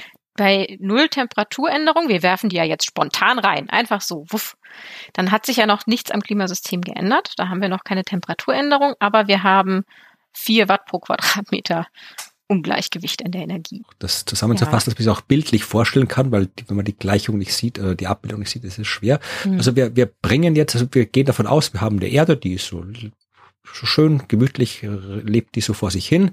Und ja. dann kommen wir jetzt und mit so per Fingerschnips äh, schmeißen wir einfach absurd viel Treibhausgase in die Atmosphäre rein, haben jetzt also die Energiebilanz stark aus dem Gleichgewicht gebracht, ja. haben also eine große Störung eingebracht und damit einen großen Strahlungsantrieb verursacht. Also zweimal den, den, den normalen Zustand. Also wir haben den Strahlungsantrieb verdoppelt. Wir, wir verdoppeln nur das CO2. Okay, also wenn, genau. wir, ja, also wenn wir davon ausgehen, dass jetzt das CO2 der einzige Strahlungsantrieb wäre, aber das genau, wenn das der einzige wäre. Also wir haben ihn verdoppelt und jetzt ist quasi das System gestört und dann sagt uns die Gleichung, was mit dem System passieren wird und das Diagramm stellt das jetzt hier bildlich dar, wie sich jetzt äh, welche Temperaturänderung sich im Laufe der Zeit einstellen muss, damit das Ganze wieder, damit die Störung hier äh, wieder verschwindet aus dem System. Im Prinzip genau das. Das wird dargestellt. Es hat eigentlich an sich keine zeitliche Komponente in diesem, in dieser Abbildung. Stimmt, das ist keine, Zeit, keine Zeitachse, ja. Genau, was, was da eigentlich mit gemeint ist, welche Feedback-Mechanismen oder welche ähm, Ausgleich von dem ERF auf der einen Seite der Gleichung und der Temperaturänderung auf der anderen braucht es, um diese, um dieses Ungleichgewicht auf Null zu bringen. Über welche Zeitskala das jetzt erstmal ähm, passiert, ähm, ist da jetzt quasi in der Abbildung noch gar nicht drin. Aber was wir haben ist, diese Gerade geht vom Anfangszustand von diesen vier Watt pro Quadratmetern, aber null Temperaturänderungen runter zu, in der, diesem Beispiel hier jetzt, auf drei Grad Celsius Temperaturänderung. Und dann wären wir bei einer ausgeglichenen Energiebilanz. Genau. Dann nennen wir dabei Null. Also die Störung, die wir verursacht haben, wird im Laufe der Zeit, auch wenn die jetzt da quasi nicht explizit mhm. spezifiziert ist, wird im Laufe der Zeit immer weniger, diese Störung. Und äh, damit die Störung immer weniger werden kann, damit das System wieder im Gleichgewicht ist, muss parallel dazu die Temperatur immer weiter ansteigen. Und genau. das sagt uns die Gerade. Die sagt uns jetzt mit welcher Geschwindigkeit im Sinne von, wie heiß muss es werden oder wie groß muss die Temperaturänderung werden, damit das Ganze wieder im Gleichgewicht ist. Und das ist dann genau. vermutlich auch das Klimafeedback, um das es geht. Exakt, denn das Klimafeedback, das bestimmt, wie steil oder flach diese Gerade ist. Ja, wenn wir das, äh, wenn wir die das Ungleichgewicht schnell loswerden, dann mhm. ist die Temperaturänderung gering. Wenn das Ungleichgewicht, die Störung lange drin bleibt, ja, dann ist die Temperaturänderung groß. Dann braucht es lange, lange, lange, bis die wieder auf Null ankommt und in der Zeit wird die Temperatur auch lange, lange, lange höher.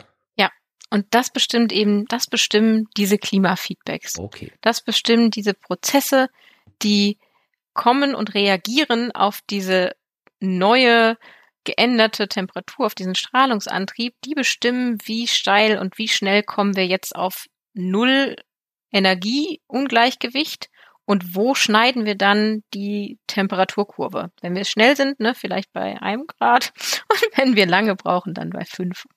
Und das Spannende ist jetzt, der Moment, an dem wir diese Ungleichgewichtslinie schneiden, also wo wir quasi bei null Watt pro Quadratmeter Ungleichgewicht im Energiesystem sind, diese Temperatur, das ist die Equilibrium Climate Sensitivity. Die Klimasensitivität im Gleichgewicht. Im Gleichgewichtszustand. Okay. Und die definiert sich tatsächlich auch genau über dieses Gedankenexperiment, beziehungsweise dieses Experiment, das man natürlich auch in Modellen rechnet. Wir werfen zweimal CO2 präindustrieller Zustand rein, lassen die Modelle laufen und schauen, bei welcher Temperatur kommen wir denn an, wenn das Gleichgewicht wiederhergestellt ist. Das ist quasi die wissenschaftlich korrekte Formulierung der Frage, äh, wie warm wird's, wenn eine bestimmte Menge CO2 in der Atmosphäre drin ist. Genau, genau. Und das ist natürlich so, also das ist ja eine, das sind ja sehr, sehr lange Zeitskalen. über die wir hier reden. Und die Modelle werden in der Regel auch nicht die 2000 Jahre laufen gelassen, bis dieser Gleichgewichtszustand sich eingestellt hat, sondern die werden eine sehr lange Zeit, also laufen gelassen, so 150 Jahre oder eben mal, mal deutlich länger. Aber äh, sie schaffen es vielleicht immer noch nicht in diesen Gleichgewichtszustand zurück. Dann wird dank der Tatsache, dass wir hier eben eine lineare Gleichung haben, können wir das quasi extrapolieren und schauen, wann würden wir denn mhm. wieder ins Gleichgewicht kommen und welche Temperatur hätten wir denn dann, welche Temperaturänderung. Und so kann man sich diesem, dieser Gleichgewichtsklimasensitivität annähern anhand der Modelle und anhand der Vorhersagen. Sehr schön. Ich hoffe, du hast das jetzt ein bisschen. Ja, ja, ja. Ich habe jetzt, ich glaube, ich habe jetzt gut verstanden, was diese Klimasensibilität in der offiziellen Definition bedeutet. Ja. Und jetzt möchte ich dich noch mal kurz verwirren. Bitte. Weil dann kommt ja noch jemand vorbei und sagt, wir haben aber auch die vorübergehende Klimareaktion, also diese, diese Transient Climate Response, ja. TCR. Und die definiert sich ein bisschen anders weil wir hier nicht auf einmal zweimal CO2 reinwerfen. Nee, sondern was? Sondern wir werfen ähm, mit jedem Jahr ein Prozent CO2 rein, das aus dem präindustriellen Referenzzustand kommt. Also von diesem Zustand nehmen wir ein Prozent und werfen es jedes Jahr. Also, aber die Menge, die dazukommt jedes Jahr, ist immer gleich. Ja, die ist immer gleich. Genau, ist immer, immer die eine Prozent vom vorindustriellen Zustand. Und ähm, man hat dann eine Verdopplung des CO, der CO2-Konzentration von diesem äh, irgendwann nach einem bestimmten Jahr halt bekommen und die nimmt halt zu. Und wenn man sich dann anschaut, wie kommen wir jetzt wieder in diesen Gleichgewichtszustand, dann haben wir diese transiente Klimasensitivität. Also da reden wir davon, welche Temperaturänderung hätten wir denn, zu dem Zeitpunkt, wenn wir doppeltes CO2 haben.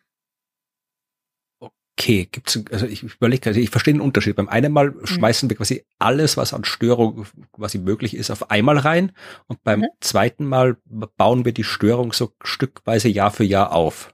Genau, und dann nehmen wir die Temperaturänderung zu dem Zeitpunkt, wenn wir bei doppeltem CO2 sind. Also nicht, wenn die Störung abgebaut ist, sondern mhm. sobald wir so viel CO2 reingeschmissen haben, dass wir ja. das verdoppelt haben. Das sind, glaube ich, 70 Jahre sind das immer, oder? Ja. Ja. Also nach 70 Jahren, dann schauen wir, wo stehen wir denn jetzt mit der Temperaturänderung. Und das kann aber durchaus sein, dass die Störung dann noch nicht weg ist. Da ist die dann auch schon weg.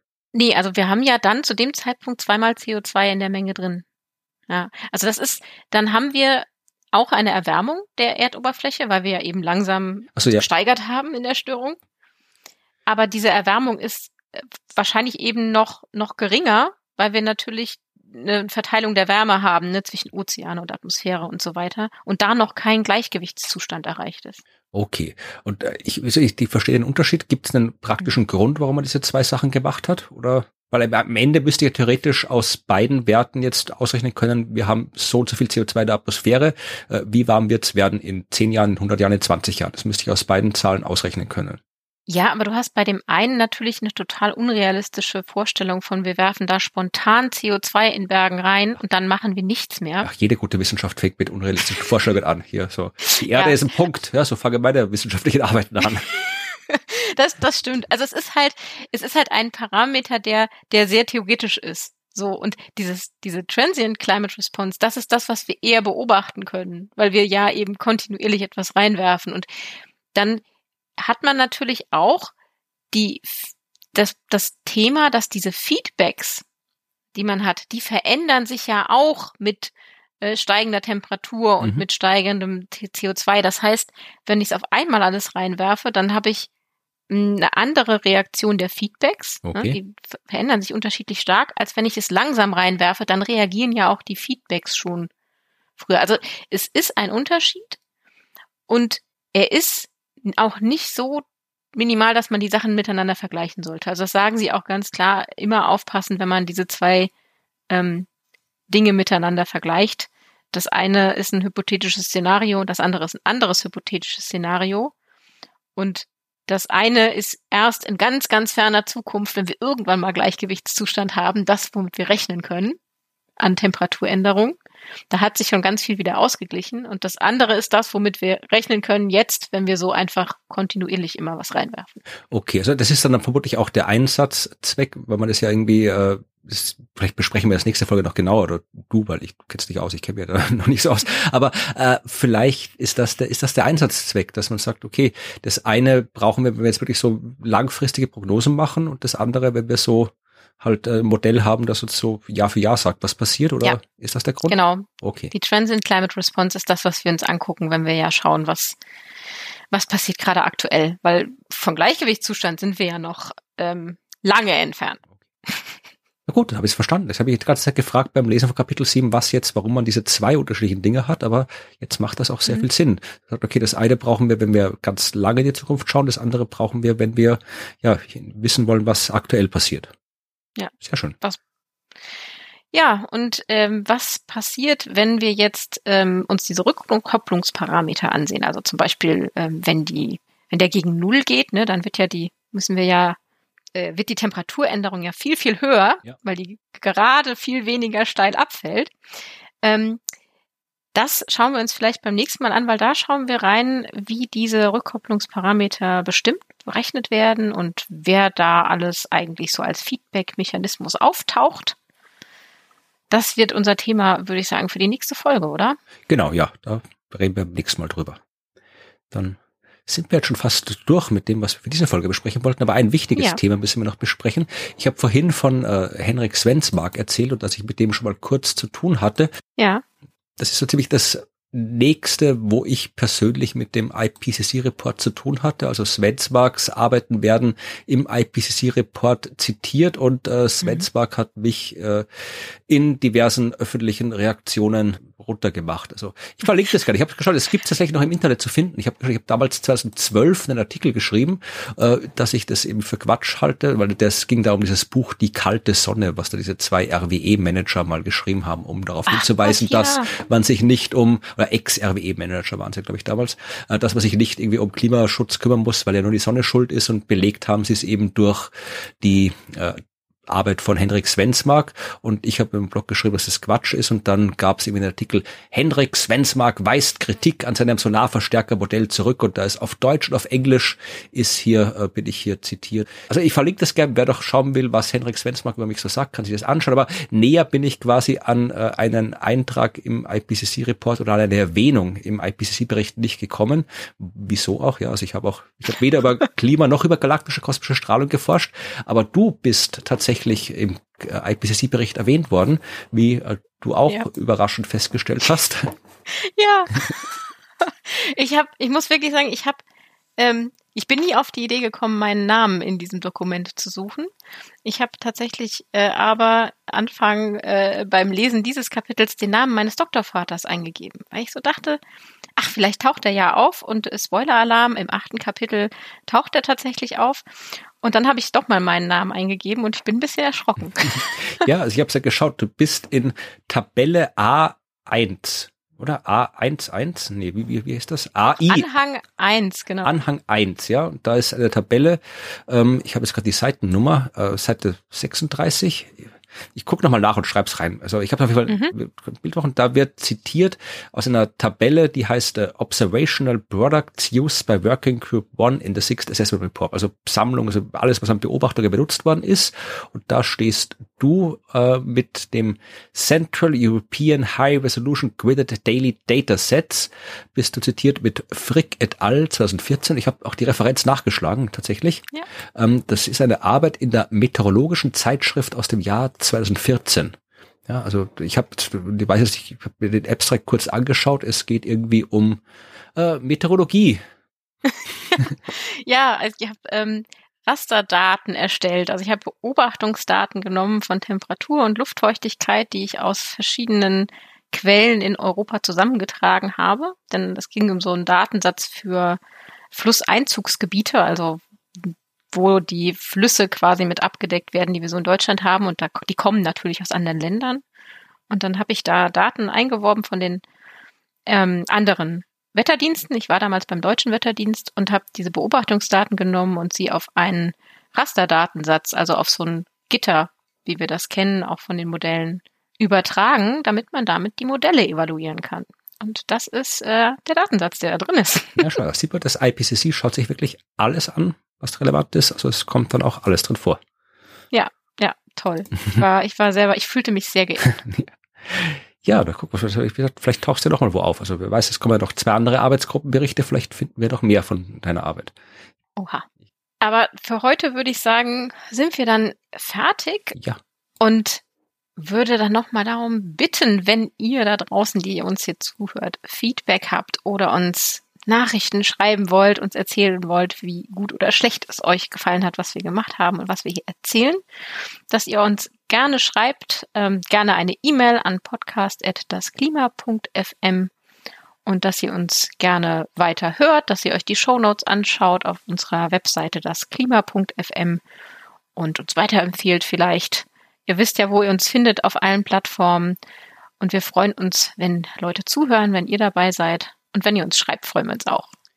Ja, also tatsächlich, ich, wir, wir lesen auch die ganzen E-Mails, die wir bekommen. Ja. Antworten kann ein bisschen länger dauern, weil wir das nicht immer schaffen, aber es sind sehr viele schöne Feedback-E-Mails, also Menschen, die sagen, tatsächlich hier, also das letzte, das kam, war sogar hier, äh, das Auto bleibt demnächst für den Arbeitsweg stehen, das Jobticket ist bereits bestellt. Wie gesagt, das ist löblich, äh, wenn man mhm. das Auto stehen lässt, aber vermutlich sollte man doch lieber den Politikerinnen und Politikern ein bisschen auf die Nerven gehen, dass die noch ein bisschen mehr machen. Aber beides ist gut. Und äh, ja eins noch, weil das ist Feedback, das kam jetzt nicht per E-Mail, das habe ich äh, persönlich bekommen. Ähm, da hat sich jemand äh, beschwert, ist das falsche Wort, aber zumindest irritiert angemerkt, dass er vor unserem Podcast Werbung gehört hat äh, und noch dazu Werbung von irgendeinem Energiebetrieb, wo es um irgendwelche komischen Geschichten mit Wasserstoff als Klimaretter ging, was alles ein bisschen ja oh seltsam Gott. klang. Äh, und äh, ich bin mir noch nicht ganz sicher, ob das wirklich Werbung war, die vor unserem Podcast lief oder ob es vielleicht einfach nur ja Werbung war, die ein anderer Podcast Podcast äh, am Ende hatte und das im Podcast-Player halt so aussah, als käme das jetzt irgendwie vor unserem Podcast. Das kann man ja oft nicht trennen, wenn man viele Podcasts hört und dann der eine aufhört, der andere anfängt, dann weiß man nicht, war der Werbeblock jetzt das Ende von dem einen oder der Anfang vom anderen. Also es kann durchaus sein, dass das äh, so ein Effekt war. Äh, weil tatsächlich, also wenn ihr tatsächlich mal irgendwann wirklich Werbung hören solltet vor einer Folge von das Klima oder nach einer Folge von das Klima oder vielleicht sogar mitten in einer Folge von das Klima, dann äh, können wir definitiv nichts dafür. Also wir machen hier keine Werbung in unserem Podcast. Also das, wir verdienen auch kein Geld mit diesem Podcast. Äh, es, weil ich weiß, dass es immer wieder Dienste gibt, die so ein bisschen sich irgendwelche äh, RSS-Feeds von den Podcasts abgreifen und die dann in ihren eigenen Apps ausspielen, dann vielleicht sogar Werbung davor oder danach schalten, was äh, eigentlich nicht okay ist, weil auch dieser Podcast unter einer Non-Commercial-Lizenz veröffentlicht ist. Also das ist Creative Commons Non-Commercial. Man darf damit gerne was machen, man darf die gerne weiterverbreiten, diese Folgen, aber sie nicht verwenden, um damit Geld zu verdienen. Das ist eigentlich nicht erlaubt. Aber im Internet passiert viel, was nicht erlaubt ist. Also kann man es nicht ausschließen, dass das passiert. Äh, natürlich wird der Podcast auch vertrieben über Pod, äh, über Plattformen wie Spotify zum Beispiel, ja, und da läuft auch ab und zu Werbung dazwischen, die Spotify dann mhm. halt irgendwie alle paar Folgen macht, wenn man da jetzt irgendwie kein kostenpflichtiges Abo hat, aber auch da, also wie gesagt, äh, wir kriegen kein Geld für diesen Podcast. Also wann immer ihr auch, was immer auch ihr, ihr auch bezahlt, um den Podcast hören zu können, bei Spotify oder sowas, das kriegt Spotify, da kriegen wir nichts davon. Also wir machen hier keine Werbung, wir machen das nicht zum Geld verdienen.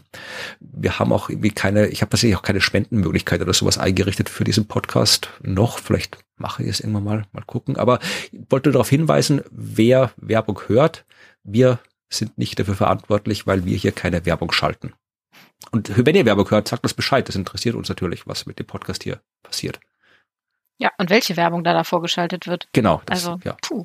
ja, das passiert im Internet manchmal. Hm. Aber ansonsten freuen wir uns weiter über euer nettes Feedback. Bis jetzt kam eigentlich ausschließlich, fast ausschließlich nettes Feedback zum Podcast. Das freut uns, weil das zumindest ein Hinweis darauf ist, dass das, was wir hier tun, nicht ganz so schlecht sein kann.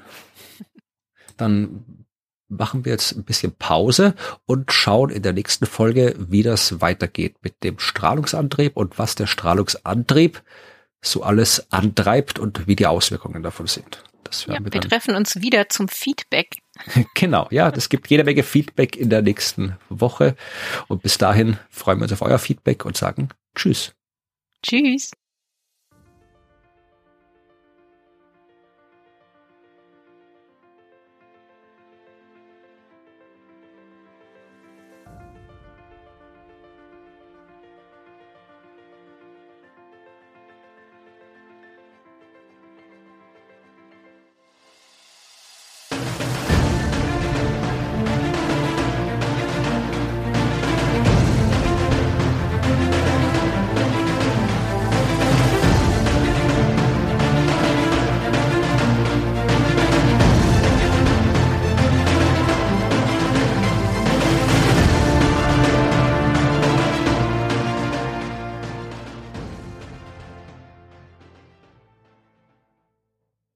Das, äh, worum es geht und oh, oh mein Gott. es ist immer nur kurz. Ja, schauen wir mal, was passiert, ob wir den, den die Baustelle weiterhören werden oder nicht, aber Ach, ist doch schön.